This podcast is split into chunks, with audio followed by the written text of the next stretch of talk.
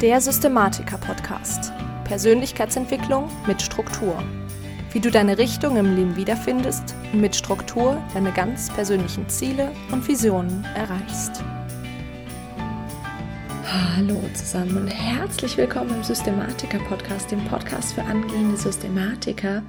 Ich bin Lisa Schröter und heute reden wir über fünf weitere einfache Gewohnheiten, die mein Leben sehr ja, zum Positiven verändert haben. Und wir haben ja letzte Woche schon mal so ein bisschen darüber geredet, wieso es sinnvoll ist, Gewohnheiten zu nutzen. Auch dazu gibt es ja schon die ein oder andere Folge auf diesem Podcast. Wenn du da mehr darüber wissen willst, dann ähm, ja, schau auf jeden Fall nochmal in die Show Notes. Und ich habe ja letzte Woche schon erzählt, dass ich mir eigentlich ähm, ja meine zehn, meine Top 10 Gewohnheiten sozusagen ja rausgesucht habe und mir Gedanken darüber gemacht habe, dass ich da gerne einen Podcast, eine Podcast-Folge drüber machen würde. Und dann ist mir irgendwann aufgefallen, dass ich zu den einzelnen Gewohnheiten eigentlich gerne ein bisschen mehr sagen möchte, als ich mir das ursprünglich vorgestellt habe. Und dass äh, ja dann die Folge relativ lang werden würde. Und deswegen habe ich mich entschieden, diese Folge in zwei Folgen zu unterteilen. Letztes Mal, letzte Woche haben wir über sehr, sehr einfache, kleine, umsetzbare Gewohnheiten geredet, die schon ganz, ganz viel in deinem Leben verändern können. Also wenn du da noch nicht reingehört hast, dann schau auf jeden Fall mal, was da letzte Woche passiert ist. Und ähm, ja, du siehst den Link auch in den Show Notes. Und heute gehen wir dann ein bisschen tiefer. Es sind ein bisschen, ähm, ja, nicht so ganz kleine Gewohnheiten, die aber trotzdem sehr, sehr leicht eigentlich umzusetzen sind. Also auch da kannst du eigentlich ganz einfach in deinem Leben etwas verändern. Und ja, ich wünsche dir ganz, ganz viel Spaß mit der heutigen Folge. Und die allererste Gewohnheit, die ich dir heute ähm, nennen möchte, ist das One Thing, beziehungsweise wie ich es mittlerweile liebevoll nenne, äh, mein Turtle Step, ähm, Schildkrötenschritt übersetzt. Ähm, Turtle Step. Was ist der Turtle Step? Ähm, ja, es ist ja so, dass sich jedes große Ziel aus ganz vielen Zwischen- und noch kleineren Mini-Zielen ähm, und To-Dos zusammensetzt. Wenn ich zum Beispiel einmal ja eine Weltreise machen möchte, dann muss ich mich zum Beispiel darüber informieren, wo ich hin möchte. Ich muss eine Packliste erstellen, mich impfen lassen, einen Flug buchen etc. Und wenn man all diese kleinen Minischritte aneinander reiht, dann erreicht man irgendwann diese super weit entfernte Ziel Weltreise. Und letztlich gibt es ja, zu jedem Ziel Dinge, die sind wichtiger als andere. Und das sind solche, die sich eben langfristiger auswirken als diese anderen kleineren Dinge. Wenn ich also zum Beispiel arbeite, dann ist es, ja, dann ist so eine wichtige Aufgabe zum Beispiel einmal rauszoomen so ein bisschen und das Konzept für meinen Kurs erstellen oder das Video für eine Landingpage erstellen aber eben zum Beispiel nicht ähm, einen Instagram-Post schreiben oder ähnliches. Der ist quasi spätestens in zwei Tagen wieder vergessen in der Regel. Und genau diese Schritte, diese großen Schritte, die langfristig so wichtig sind, das sind Turtle Steps. Und genau so ein nehme ich mir jeden Morgen vor, blocke mir dafür, dafür die ersten Stunden des Tages. Ich habe da auch kein WLAN an und erledige dann wirklich vollkommen ungestört, um genau diesen Turtle Step, um mich langfristig auch wirklich in die richtige Richtung zu bewegen und vor allen Dingen auch langfristig voranzukommen. Und wenn du dich jetzt noch fragst, wieso eigentlich Turtle Step beziehungsweise Schildkrötenschritt, das ähm, kommt von dem Spruch, jede Schildkröte, die jeden Tag langsam, aber stetig ihrem Ziel entgegengeht, ist schneller als der Gepard, der planlos umherrennt. Und ähm, genau daher kommt der Begriff Turtle Step, also jeden Morgen einen Turtle Step. Und als zweite Gewohnheit habe ich heute für dich, dass ich keinen Bildschirm anhabe eine Stunde vor dem Einschlafen. Früher hatte ich immer das Problem, dass ich mich noch Ewigkeiten im Bett rumgewälzt habe, bevor ich wirklich eingeschlafen bin. Heute weiß ich auch, woher das kommt. Und dafür gibt es für mich zumindest drei, ja, drei wichtige Gründe. Und zwei hängen unmittelbar mit eben genau dieser Gewohnheit, dass man abends direkt noch einen Bildschirm vor dem Gesicht, vor den Augen hat, zusammen. Zuerst mal ist es so, dass das blaue Licht von Bildschirmen verhindert, dass in unserem Körper Melatonin gebildet wird. Melatonin ist dafür verantwortlich, dass wir gut und tief schlafen können und eben auch gut einschlafen können. Und zweitens beschäftigt uns einfach der ganze Input, der uns vom Fernsehen, von Netflix oder Social Media gegeben hat. Unser Kopf rattert immer weiter.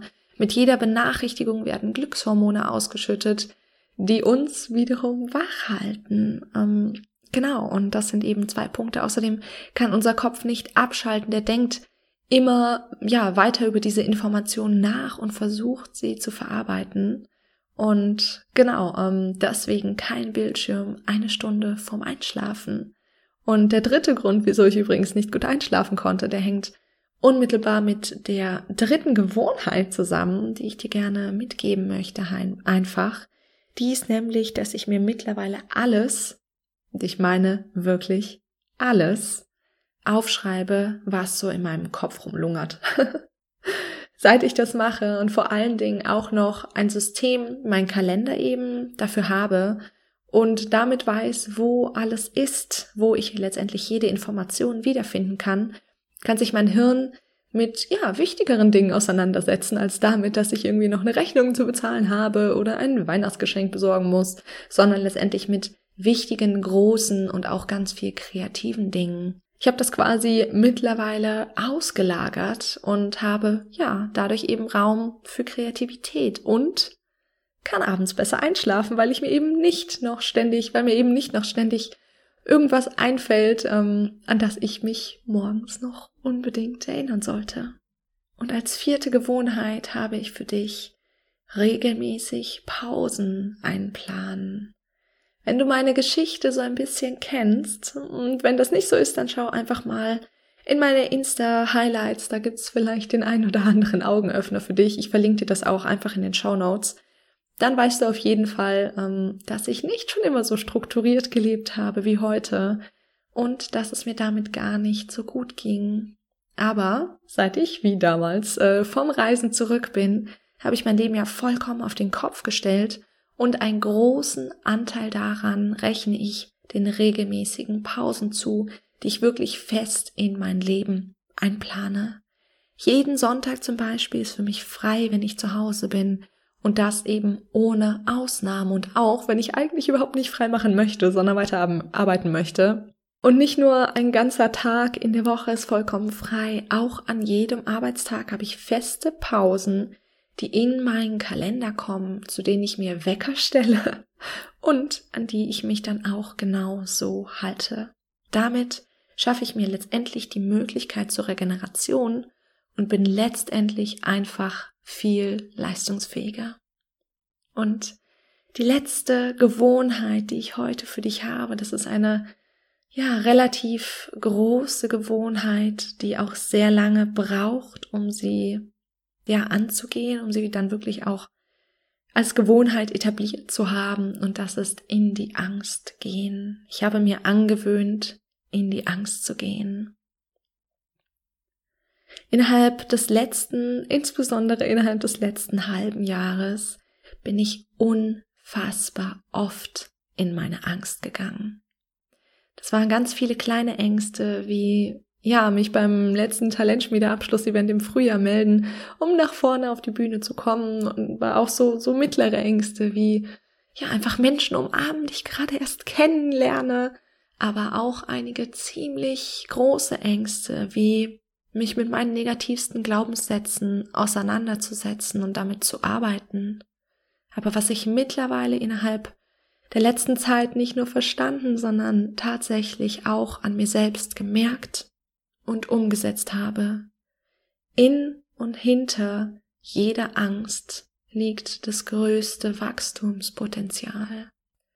Weil jedes Mal, wenn ich eine Angst überwunden habe, habe ich ein kleines bisschen mehr Eigenverantwortung zurück übernommen, ein kleines bisschen Freiheit gewonnen. Ich fühle mich mal um mal ein bisschen weniger eingeschränkt und weiß immer mehr, wo und vor allem, dass ich mir vertrauen kann. Und deswegen ist eine meiner wichtigsten Angewohnheiten heute. Immer, wenn mir etwas Angst hat, Angst macht, dann weiß ich, dass ich genau das tun muss.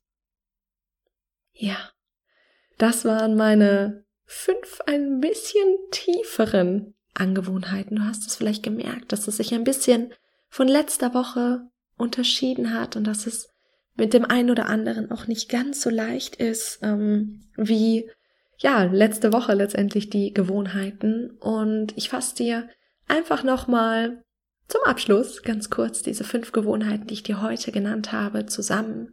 Das ist erstens der Turtle Step am Morgen, jeden Morgen ungestört. Das ist zweitens kein Bildschirm eine Stunde vom Einschlafen zu haben.